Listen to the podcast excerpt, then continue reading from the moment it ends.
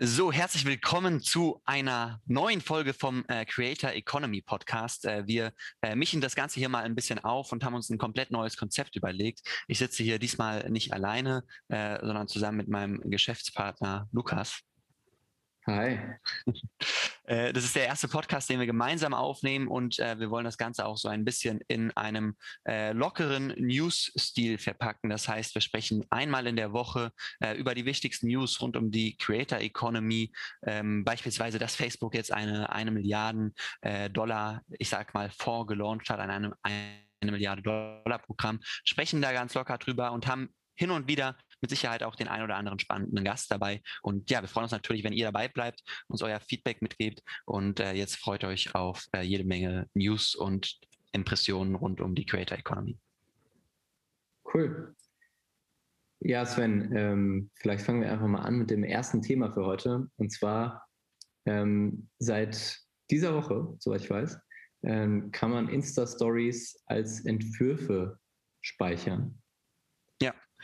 Genau, also es ist möglich jetzt äh, Insta-Story-Entwürfe bis zu sieben Tage werden die gespeichert, danach werden die automatisch gelöscht. Ähm, und ja, das ist natürlich ein spannendes Thema für Creator, die sehr viele Stories machen und denen es wichtig ist, äh, wie die Stories aussehen. Äh, man kennt es vielleicht selbst, äh, man ist irgendwie im Urlaub und möchte eine unfassbar schöne Story aufnehmen ähm, und die will man dann vielleicht auch noch bearbeiten oder so, aber hat nicht die Zeit dafür. Ähm, dann macht es halt Sinn, äh, das äh, einfach als Entwurf zu speichern. Bislang war es ja so, dass man es die Story runtergeladen hat, dass man die dann wirklich auf seinem Gerät hatte äh, und dann später wieder hochladen konnte. Und jetzt funktioniert das Ganze halt in Instagram direkt. Okay, aber was glaubst du, ähm, macht das mit diesem Format Instagram Stories? Also meiner Meinung nach ein Faktor für den Erfolg und der äußert sich ja darin, dass Insta Stories mittlerweile deutlich populärer sind als die eigentlichen Feed Posts, obwohl Instagram äh, früher ja eigentlich nur eine Feed-Plattform war und die Stories dann bei Snapchat abgeschaut hat. Ähm, und ein, ein Erfolgsfaktor von den Insta-Stories ist für mich immer gewesen, dass es halt sehr authentisch ist, dass es halt nicht geplant ist, groß bearbeitet, sondern dass man quasi in Echtzeit Einblicke in das Leben seiner Fans, äh, seiner Creator, seiner äh, Lieblinge haben konnte. Was glaubst du, macht dieses neue Feature damit? Ja, das war auch mein erster Gedanke. Ähm, nur, ja, mittlerweile ist es halt so, dass Stories das populärste Feature bei Instagram ist, wobei Reels ja auch mittlerweile auf einem guten Weg ist. Ähm, und dadurch wird es halt immer professioneller, immer mehr Brands nutzen Instagram Stories, äh, immer mehr Creator, äh, ja, machen es eben nicht nur als Dokumentation, nutzen es nicht nur als Dokumentationstool, sondern halt auch, um wirklich geplante Stories hochzuladen. Ähm, und dementsprechend ist es, glaube ich, ein sinnvoller Schritt, da auch die Möglichkeit zu geben, das professioneller aufzuziehen. Ähm, das hindert ja nicht daran, dass man trotzdem noch seine authentischen äh, Stories aus der Küche oder aus dem Bad oder so machen kann. Und vor allem für Brands ist es halt spannend, ne? Wenn eine Story ähm, halt um 19 Uhr hochgehen soll, wenn der Social Media Manager eigentlich schon Feierabend hat, kann er das halt in seinen Arbeitszeiten äh, als Entwurf speichern und muss dann um 19 Uhr nur noch auf Posten drücken. Das heißt, man kann aber die Posts noch nicht planen, sondern man kann sie bislang nur als Entwurf speichern und muss sie dann trotzdem manuell posten. Ja, genau. Okay. Alles klar. Äh, ja, das war, das war natürlich auch ein Gedanke von mir für Brands und auch, ich glaube, bei Influencern für Kooperationen ist es schon hilfreich auch, dass man vielleicht eine Story machen kann, die vorher nochmal freigeben lassen kann, in der Zwischenzeit als Entwurf speichert und dann einfach postet. Ja, ja, auf jeden Fall. Ja, weil das ist, das ist tatsächlich ein wichtiger Punkt. Ne? Also wenn jetzt ein Creator eine Story macht und da irgendwie äh, einen Geotag dazusetzt oder jemanden markiert oder so und das dann speichert, was er jetzt aktuell machen müsste, ähm, dann sind die Geotags und so weiter ja zwar auf dem Video drauf, äh, also wie bei einem Screen Recording quasi, ähm, aber wenn er sie dann wieder hochlädt, dann ist das ja nicht mehr clickable. Und das wäre jetzt bei einem Entwurf, wäre das dann äh, quasi hinfällig. Cool. Das heißt, man könnte dann auch quasi Brands einbinden über die Sticker-Funktion oder über irgendwelche äh, GIFs, Swipe-Ups und so weiter und es ist alles direkt äh, in den Entwürfen gespeichert. Genau, ja. Zeigt eigentlich, wenn man es so sieht, dass, dass Instagram äh, stärker daran interessiert ist, die Zusammenarbeit zwischen Brands und Influencern zu erleichtern. Mhm. Ja, ein weiterer News, ein weiterer News, sagt man das eigentlich so? Ein News ist, dass äh, Facebook äh, eine Milliarde Dollar bis Ende 2022 ähm, ja, in Creator investieren möchte. Ähm, davon hast du auch gehört, oder? Aber sowas von. Kaum zu überlesen in der letzten Zeit. Er hat natürlich die Schlagzeilen gemacht, wurde von vielen auch so ein bisschen als Angriff auf TikTok aufgenommen. Äh, so habe ich zumindest das Ganze wahrgenommen. Äh, und so war auch die Meinung in den sozialen Medien. Ja, was hältst du davon? Ja, ich glaube, es geht da nicht um einen Angriff auf TikTok im Speziellen, sondern ähm, generell ist es wichtig, dass Facebook ein bisschen mehr in, ja, in, in Creator investiert. Also auf Facebook ist es ja schon möglich, mit Facebook Watch auch ganz gutes Geld zu verdienen, ähnlich wie bei YouTube. Ähm, aber bei Instagram sind die äh, Payment also die Optionen für Creator Geld zu verdienen ja noch extrem beschränkt. Und ähm, ja, da probiert Facebook jetzt eben einen großen Schritt zu gehen und äh, Creator dazu incentivieren, sowohl auf Facebook als auch auf Instagram wieder mehr äh, Content zu kreieren und nativen Content vor allem zu posten. Und das ist ja ein, ein Angriff oder auch eher eine Abwehrhaltung, äh, nicht nur gegenüber TikTok, sondern halt auch gegenüber Twitch, gegenüber Snapchat und gegenüber YouTube. Mhm. Und ähm, das ist vielleicht auch ganz spannend, ähm, einfach mal, um das Ganze zu vergleichen. Äh, TikTok hatte ja den Creator-Fonds announced, der 300 Millionen Dollar umfasst hat. Äh, da bin ich auch gespannt. Das wird mit Sicherheit auch irgendwann mehr werden oder vielleicht auch zu einem Ads-Revenue-Programm wie bei, wie bei AdSense, bei YouTube. Äh, Snapchat hatte ja lange Zeit, also kurze Zeit, das Programm, dass sie eine Million Dollar am Tag ausgegeben haben. Das ist jetzt, glaube ich, gewechselt zu eine Million Dollar im Monat. Und ähm, YouTube, ganz klar, hat jetzt nicht so nur ein Programm, ein Creator-Fonds oder so, sondern natürlich das AdSense-Programm.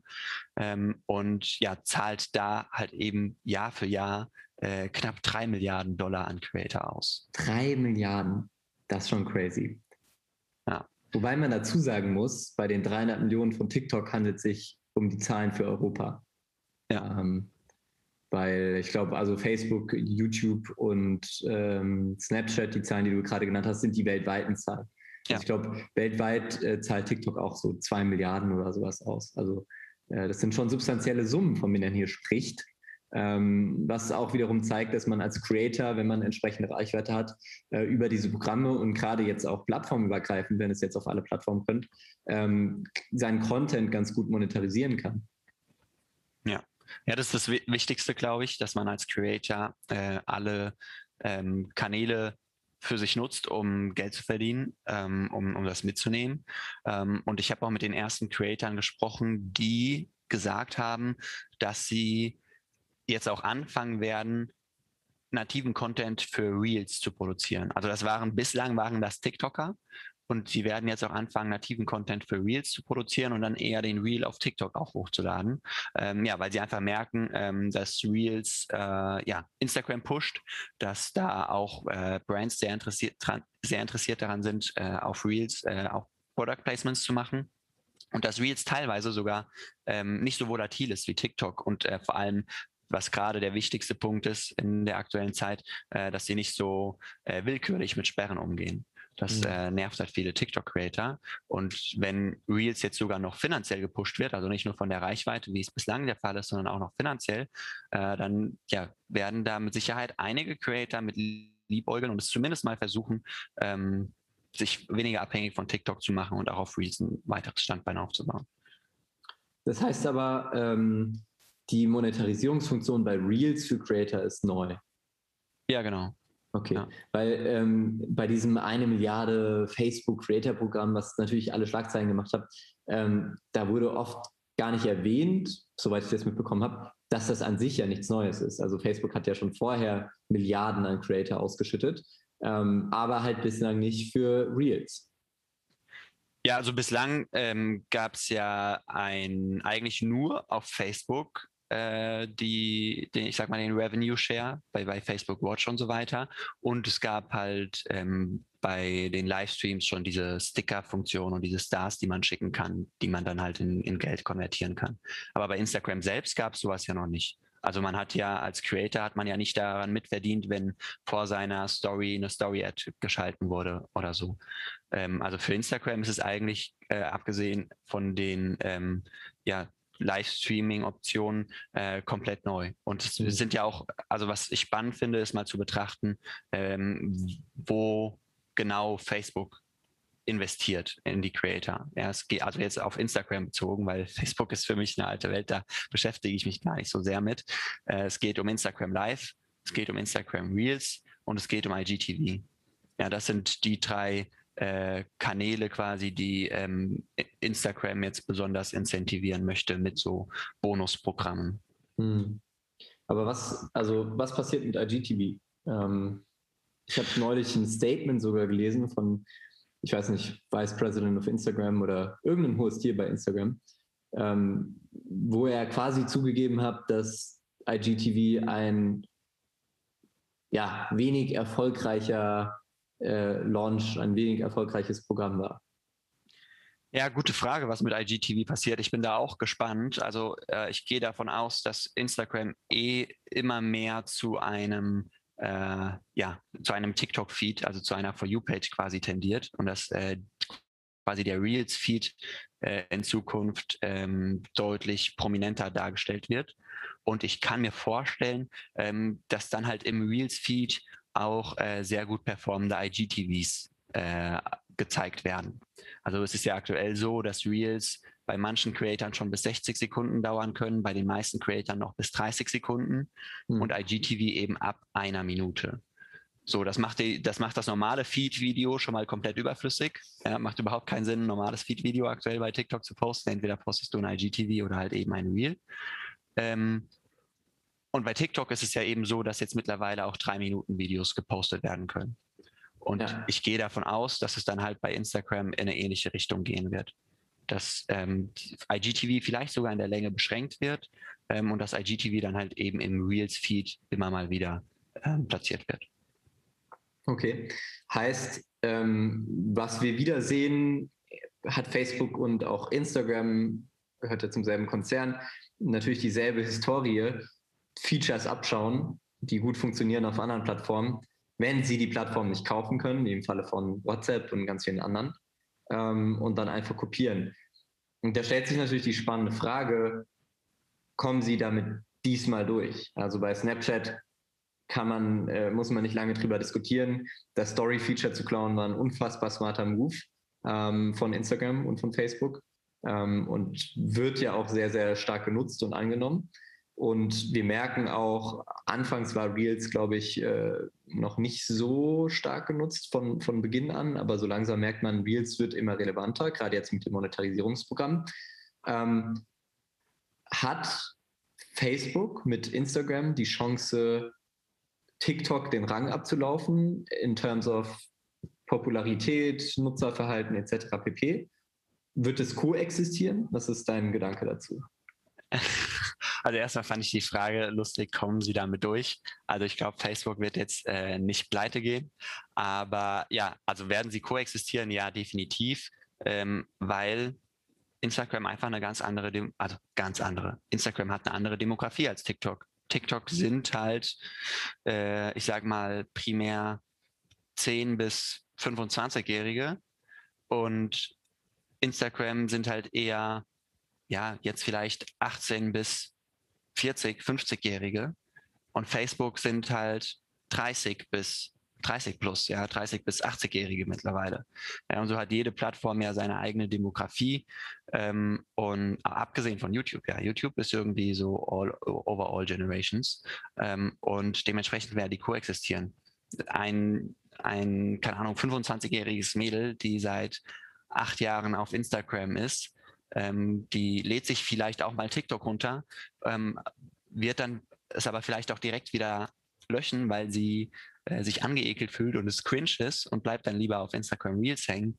Umgekehrt wird der 14-jährige TikToker sich wahrscheinlich nicht Instagram runterladen, um Reels anzuschauen, sondern er bleibt halt auf TikTok. Da bin ich mir gar nicht so sicher, weil also ich merke das sowohl an meiner Bubble als auch so am eigenen Nutzerverhalten.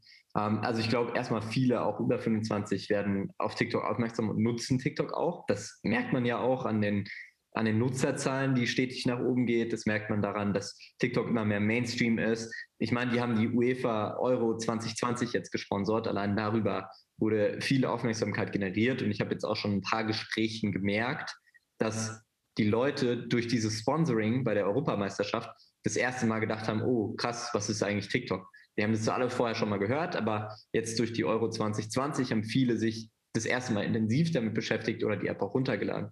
Das heißt, ich glaube, da wird die Zielgruppe schon älter. Was ich in meinem eigenen Nutzerverhalten merke, ist, ich benutze TikTok und Instagram Reels einfach anders.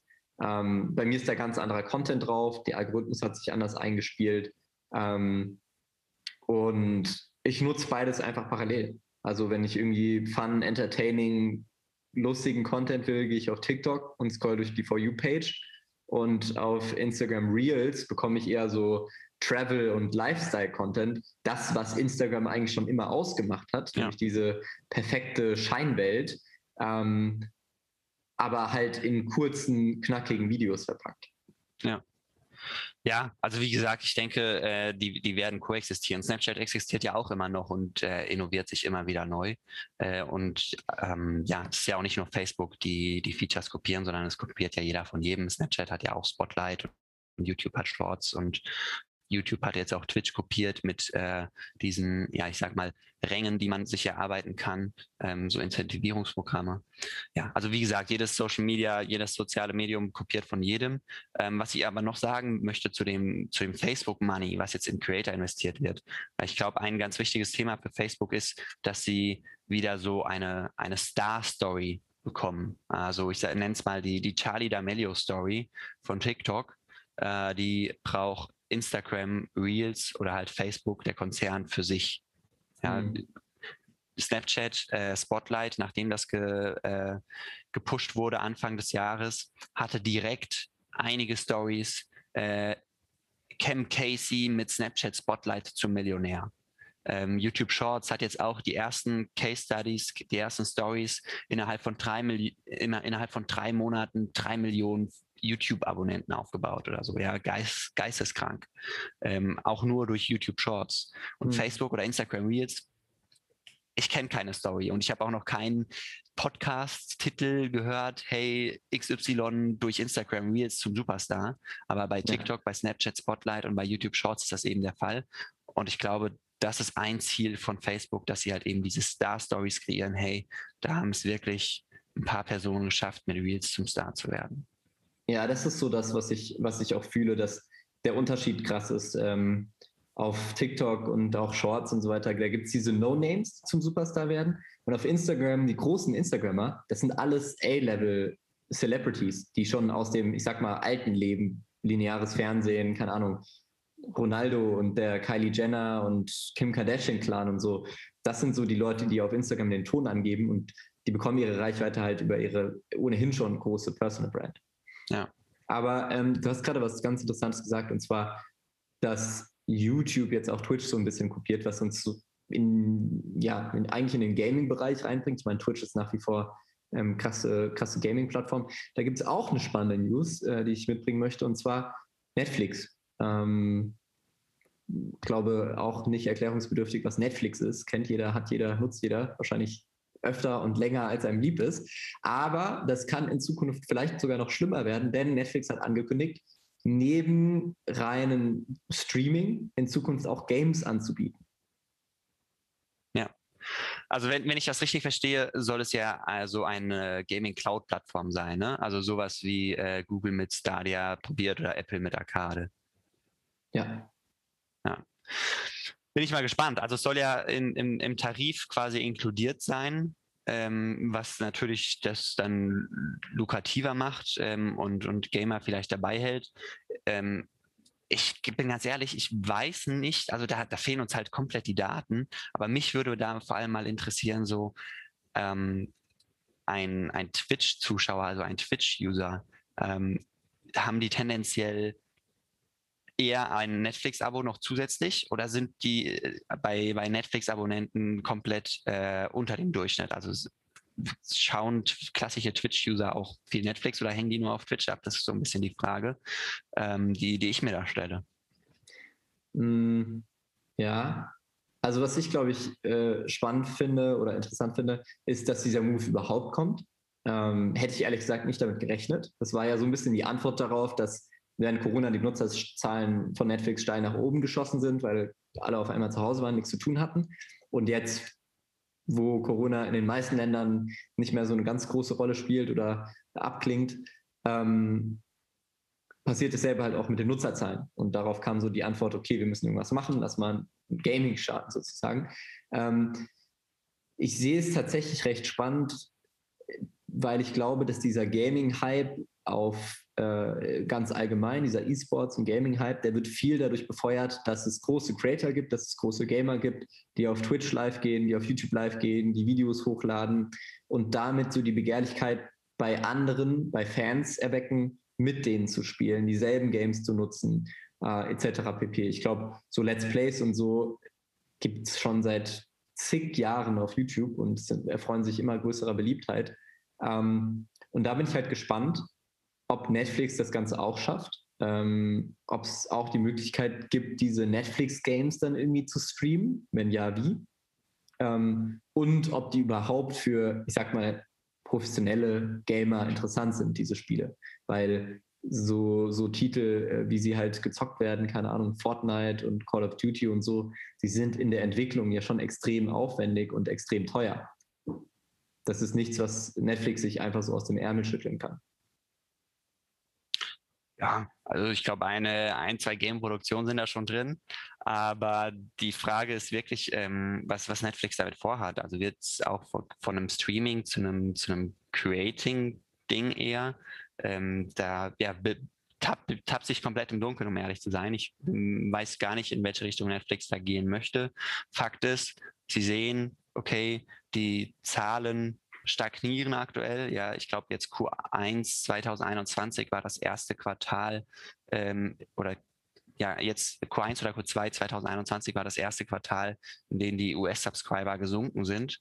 Ähm, und ja, sie müssen sich halt eben Gedanken machen, wie, wie es jetzt mit, mit Streaming, mit Netflix weitergeht. Und ja, gefühlt jeder Fernsehsender in den USA möchte halt jetzt seinen eigenen Streaming-Channel aufmachen. Ähm, und da darf man gespannt sein. So, ich, ich selbst nutze Netflix nicht. Ich äh, bin nur auf YouTube, TikTok, Instagram unterwegs. Und deswegen, ja, I don't know, äh, in welche Richtung das mit dem Gaming bei Netflix geht. Ich bin da am Anfang erstmal skeptisch. Also ich kann mir vorstellen, dass das ein Griff in die, sagt man, ein Griff in die Hose wird. Griff ins Klo. Griff ins Klo wird. Kannst ja auch in die Hose greifen, aber dann ist dieser Podcast nicht mehr jugendfrei. Es wird ein Griff ins Klo.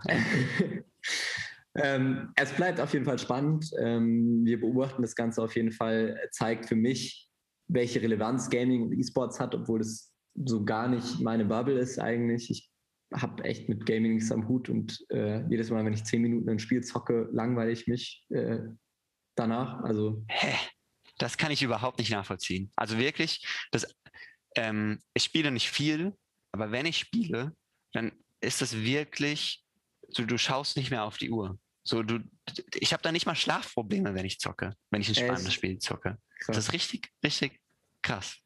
Vielleicht habe ich auch nur die falschen Games gezockt oder mit den falschen Leuten, keine Ahnung. Aber wenn ich mal ja, so mit Freunden. Sims, Sims City ist jetzt nicht so spannend. Ja, so FIFA oder so, oder keine Ahnung. Naja, gut, äh, jedem das seine. Auf jeden Fall ist Gaming eine Riesenindustrie, die gerade stark am Wachsen ist. Und vielleicht gibt es ja nächste Woche auch wieder neue News rund um das Thema Gaming.